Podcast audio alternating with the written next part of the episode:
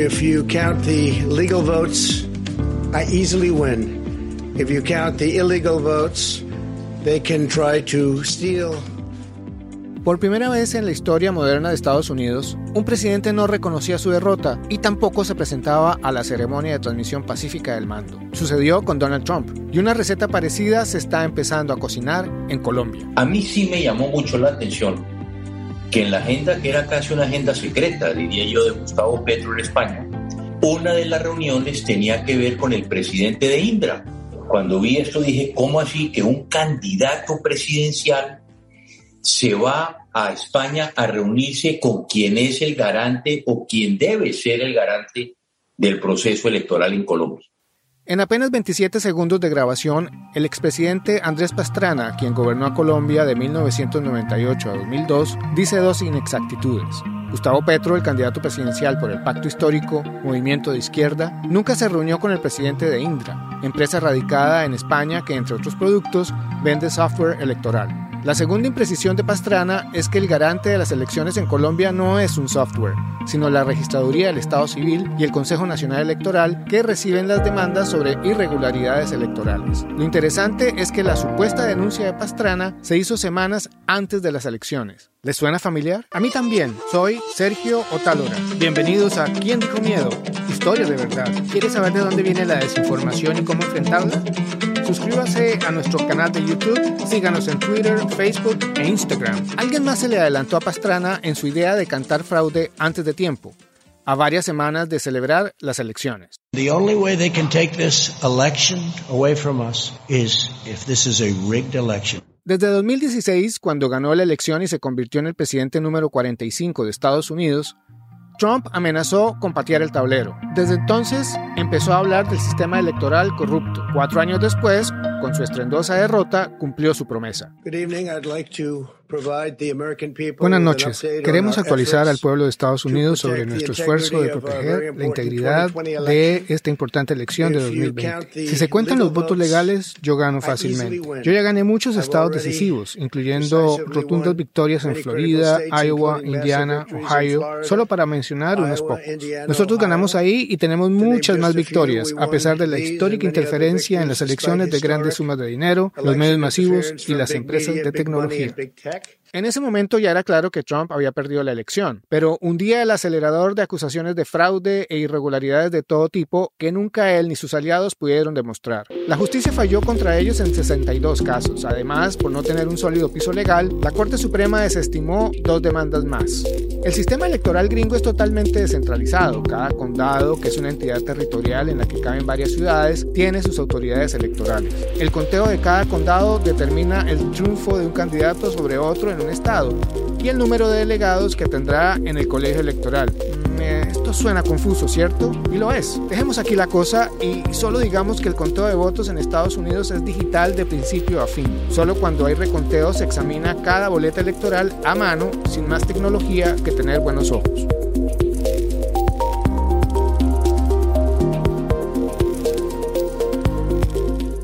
Pero en Colombia los votos se cuentan a mano, con papel y lápiz, y se registran en unos formularios que cambian de diseño en cada ajuste electoral. Al final, todos esos datos se cargan en un software que los procesa.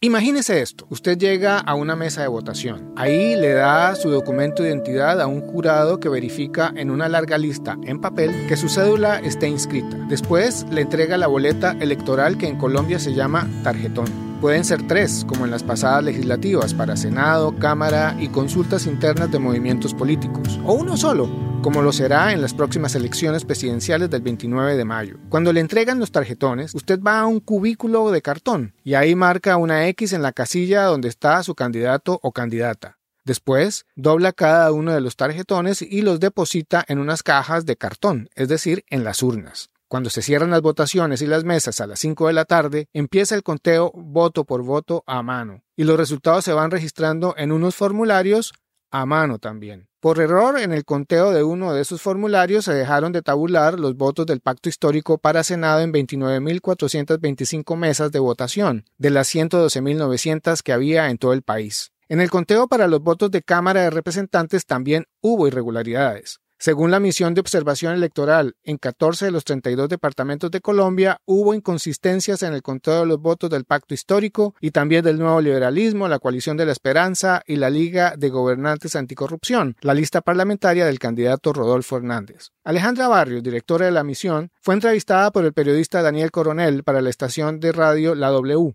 de la cadena Caracol y así explicó el problema. Hicimos el mismo análisis que hicimos para Senado de la República, es decir, la identificación en cada uno de los 32 departamentos del país de cuántas mesas en cero se habían reportado en el preconteo.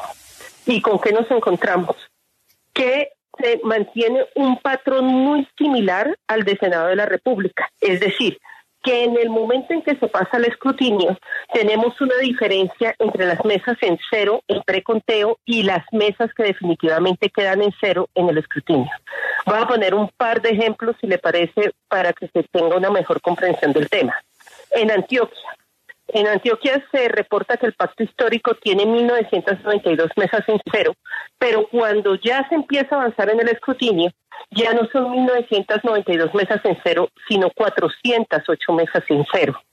Y si vemos Quindío, eh, con el Partido Alianza Verde, se reporta que hay 144 mesas en cero. Cuando vamos avanzando en el escrutinio, que ya estamos por encima del 99%, definitivamente terminan siendo 36 mesas en cero. ¿Eso qué significa? Que hoy ya no es suficiente la explicación del error del E14, tampoco es suficiente la explicación de errores sistemáticos por parte de los jurados de votación, sino que nosotros seguimos insistiendo en que es muy importante que la registraduría dé explicaciones claras, precisas y amplias sobre el proceso de transmisión de datos. A la izquierda, Petro habló de fraude. A la derecha, hicieron lo mismo los expresidentes Álvaro Uribe y Andrés Pastrana. El pacto histórico recuperó cerca de 500.000 votos y esa votación le permitió llegar a 20 curules en el Senado de la República, una cifra histórica. En Cámara no hubo mayores ajustes, pero sí se subsanaron los errores cometidos. Sin embargo, en este momento la bola está en la cancha de la registraduría. De ella depende que las próximas elecciones sean transparentes y sobre todo legítimas.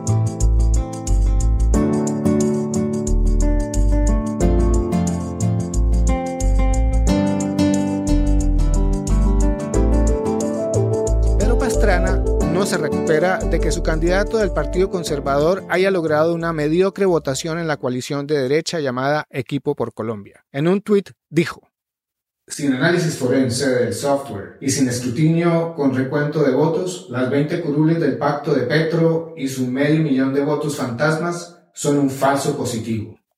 Este tuit tiene tres problemas.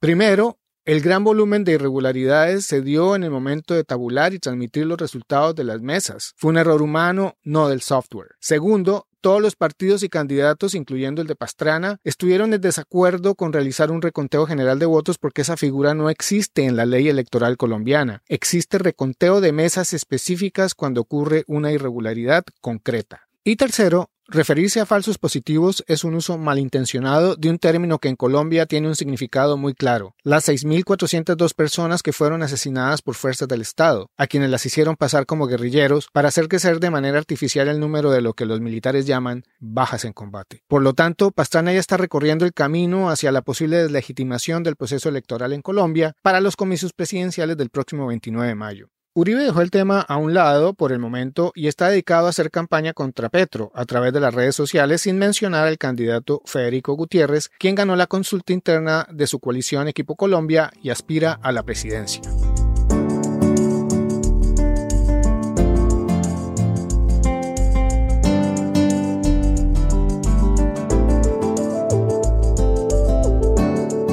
Lo preocupante de esta entrevista que ha dado el señor Petro es que se delató y que dijo claramente que él estuvo en una reunión donde están los progresistas, eso significa los marxistas dentro del Partido Demócrata, y que ahí estaba Bernie Sanders. Yo participé la última vez que fui a Estados Unidos, antes del COVID, fue precisamente un congreso, le llaman el caucus progresista. Estaba toda la bancada progresista del Partido Demócrata reunido. Hablé con Bernie Sanders, personalmente. Sabemos muy bien que Bernie Sanders lo que quiere es el marxismo para la América Latina y el sistema marxista para los Estados Unidos. Los colombianos que miren bien y oigan bien y que sepan que Petro lo único que quiere llevarles a ustedes es miseria, destrucción y al final exilio para aquel que puede. Por eso, este es un mensaje a los colombianos.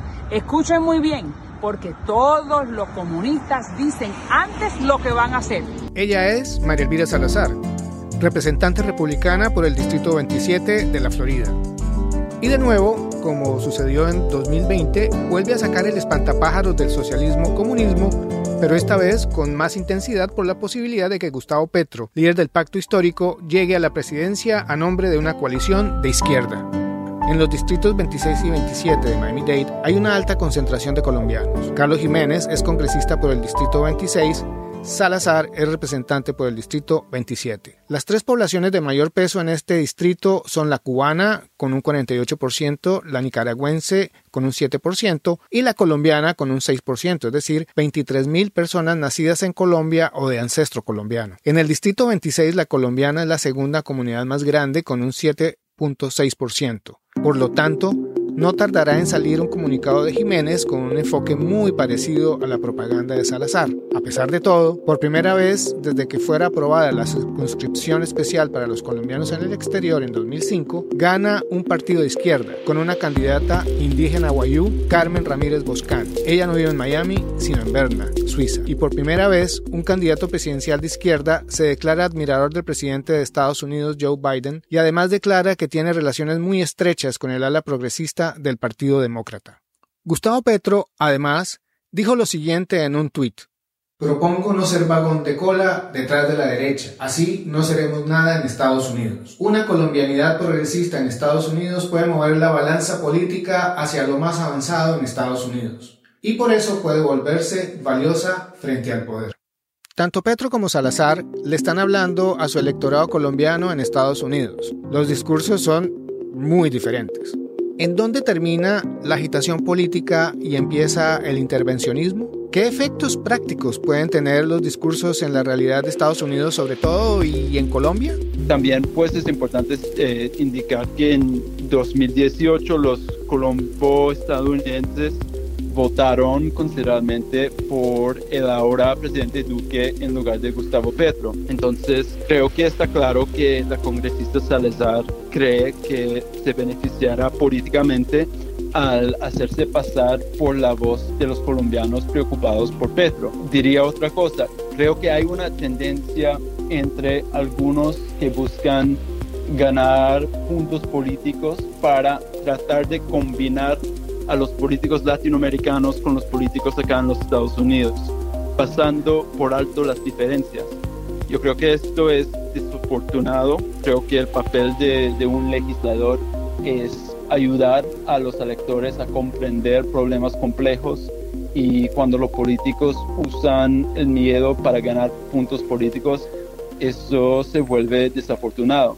Él es Guy Mentel. Soy el director ejecutivo de Global Americans. Somos un think tank con oficinas en Washington eh, que se dedica al fortalecimiento de las relaciones entre los Estados Unidos y los países en las Américas, eh, enfocándonos más que todo en temas de derechos humanos, el desarrollo y la democracia. ¿Cómo sería la situación ideal para que no se interpreten como interferencia en los asuntos internos de Colombia, por ejemplo, las declaraciones de Salazar sobre Petro terrorista y guerrillero, en la medida en que ella tiene un cargo público y es un cargo de representación popular. Claro, ella tiene todo el derecho de expresar sus propias opiniones, pero también se puede ver como desinformación que está generando alrededor de un candidato que no le simpatiza. Pues diría que los funcionarios electos como la congresista Salazar en particular deberían tener en cuenta el hecho de que cuando hablan no solo se representan a sí mismos, sino también, pues, en algunos aspectos a los gobiernos que representan y por lo tanto deben ser respetuosos de los procesos democráticos en otros países y, la voluntad de los pueblos de estos países de elegir a sus propios líderes.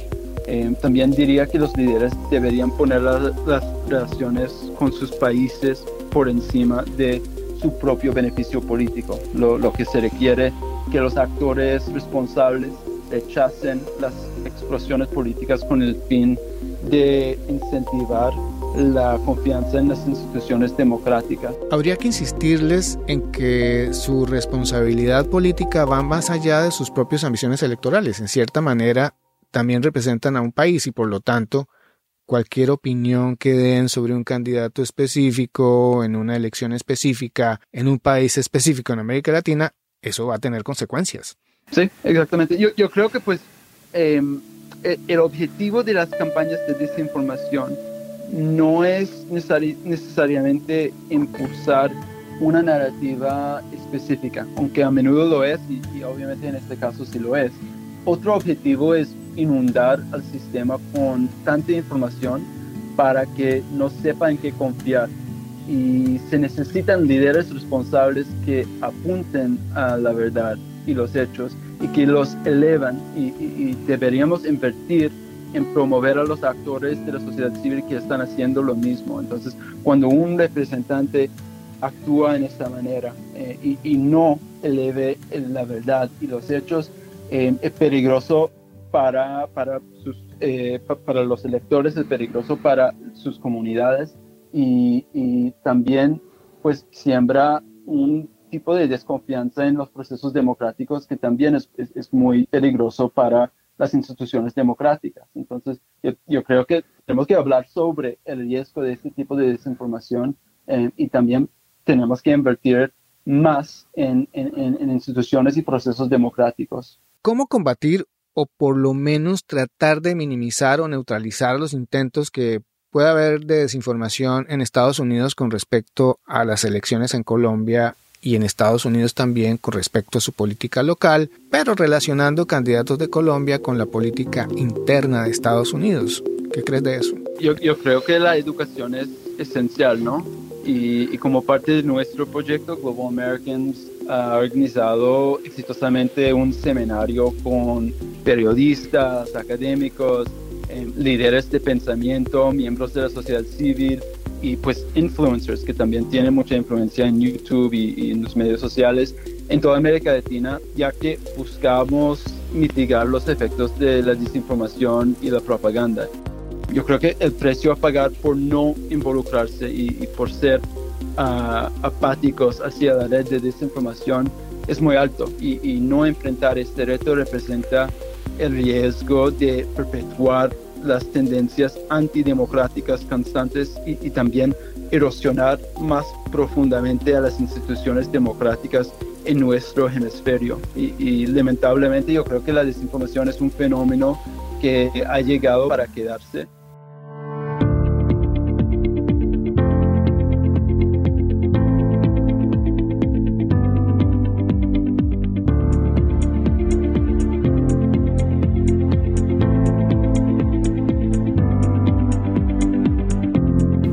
Realmente cómo se ha visto Colombia me preocupa eh, horriblemente porque es muy distorsionado la visión que se está presentando sobre la situación de Colombia. El uribismo, em, encajado por el expresidente Álvaro Uribe Vélez, ha hecho un enorme trabajo de tratar de hacer una equivalencia entre la situación de Cuba, la situación de Venezuela y la situación de Colombia, en términos de que eh, poner a la, eh, la izquierda de Colombia como en el mismo banco que Cuba y Venezuela. Y la verdad es que eso no es cierto. Eh, la historia de Colombia es muy diferente, la situación política en Colombia es muy diferente. Ella es Jimena Sánchez. Soy la directora de los Andes en WODA, que es la oficina en Washington para asuntos latinoamericanos, una ONG de derechos humanos independiente que monitorea la política de Estados Unidos en las Américas y aboga para derechos humanos. Eh, yo he trabajado el conflicto en Colombia desde el año 1998. En un eventual triunfo de Gustavo Petro y con el Partido Republicano alineado con el Uribismo y con seguridad eh, presionando a Washington, ¿cuál, ¿cuál crees que podría ser una relación ideal o por lo menos una relación de mutuo respeto entre un posible gobierno del pacto histórico y Washington. Si gana Petro, van a presionar y van a tratar de destabilizar el país eh, y buscar eh, sanciones o cosas así. Eh, y me parece un enorme error. Yo pienso que si hay un gobierno de pacto histórico, primero no es no es el gobierno total, no puede gobernar sin el Congreso y el Congreso va a ser diverso y no, no, no, no va a ser principalmente ellos, ¿no? Entonces, a, su vez, Estados Unidos y Colombia han firmado múltiples pactos, tienen una relación muy cercana, entonces cualquier persona que ha venido como nuevo presidente todos los años que ha trabajado Colombia no ha podido cambiar eso radicalmente, ¿no? de cierta manera los acuerdos que tienen con lo de antinarcóticos, los acuerdos con el Tratado de Libre Comercio, que es uno de los más grandes para Colombia, los acuerdos hasta laborales que existen, impiden de que pueda realmente entrar un nuevo gobierno y completamente cambiar eso. Y lo que hemos visto es que bajo todos los gobiernos de Colombia siempre se ha seguido un cierto status quo. Ahora, que personas eh, radicalicen la agenda y traten de ah, hacer todo tipo de problemas. Sí, yo pienso que, van a intentar hacer eso, pero al final del día la administración Biden va a seguir rumbo con lo que se ha acordado con ese país eh, todos estos años. Y seguramente ellos luego criticarán a la administración eh, Biden. Después del 13 de marzo, cuando fueron las elecciones legislativas en Colombia, el expresidente Andrés Pastrana ha redoblado sus ataques para deslegitimar el sistema eh, electoral de Colombia, hablando, según él, de un eh, sospechoso software español y haciendo caso omiso de lo arcaico que es el proceso de tabulación de votos en ese país. ¿Ven, ven ustedes con, preocupación ahí en Walla el hecho de que están tratando de legitimar el sistema electoral colombiano para las elecciones presidenciales del próximo 29 de mayo? Bueno, parece ser de moda deslegitimizar eh, procesos electorales, porque lo mismo está pasando en Brasil, lo mismo pasó aquí, es casi como que copian la misma idea del trumpismo, ¿no? Eh, mira, eh, en las últimas elecciones legislativas que sucedieron ahora en marzo 13, hubo una gran controversia y elementos del uribismo empezaron a desmentir el proceso y todo lo demás porque precisamente el sistema funcionó bien. Pero el sistema de Colombia es muy extenso, muy detallado. No es perfecto, ningún sistema es, pero que sea eh, un problema de que no hay confianza en las máquinas o en el sistema es completamente absurdo, porque hemos visto que eh, eh, es uno de los sistemas que funciona mejor en, en todo ah, Latinoamérica. Yo pienso que eso forma parte de este esfuerzo de tratar de deslegitimizar las elecciones para poder argumentar que no son legítimas, algo muy peligroso en el contexto extremadamente polarizado que está Colombia después también de estos paros que tuvo, eh, que puede incitar a la gente a la violencia. Al tratar de deslegitimar las elecciones con una teoría de conspiración promovida por un expresidente, ¿la, la violencia no se podría recrudecer en una posible segunda vuelta? Eh, yo pienso que si hay eh, una situación aún más eh, compleja de lo que pasó con las elecciones legislativas y, que hay la sensación de que se han robado votos, sea real o no, que sí, puede recrudecer eh, en violencia, porque la situación ha sido tan tensa y tan eh, está como más o menos pacificada, pero tensa después de estos eh, paros que sucedieron todo el año pasado y que, pienso que sí puede llegar a eso. También han circulado videos en WhatsApp de personas de la derecha incitando a que si se roban las elecciones o las cosas no salen como ellos quieren, de que hay que tomar las armas. Eh, vimos algunas cosas que asustaron mucho durante las protestas, por ejemplo, personas que eran civiles que se armaron y empezaron a atacar a, personas protestando con armas enfrente de la policía. Entonces es obvio que hay personas que tal vez no son parte de los grupos paramilitares que sí existen, pero que son personas que se sienten tan enfrentados por la situación que podrían acudir a las armas y en eso sí, sí hay mucha preocupación.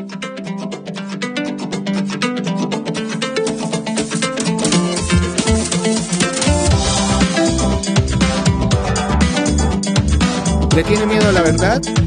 Claro que no. Esto es Bien con Miedo, la otra cara de la moneda. Nos puede encontrar en Twitter, Facebook Instagram, también en Apple Music o en su plataforma preferida. Y por favor, suscríbase a nuestro canal en YouTube. Espere la próxima semana ¿Quién dijo miedo? Express. 10 minutos en los que veremos los diferentes ángulos de la mentira de la semana. Una respuesta rápida a la desinformación una historia de verdad. Agradecimientos especiales a nuestros invitados de este episodio, Jimena Sánchez y Guy Mantel. Y por supuesto, a Zaira Peláez y Pedro Otalo. Esto es ¿Quién dijo miedo? Historias de verdad.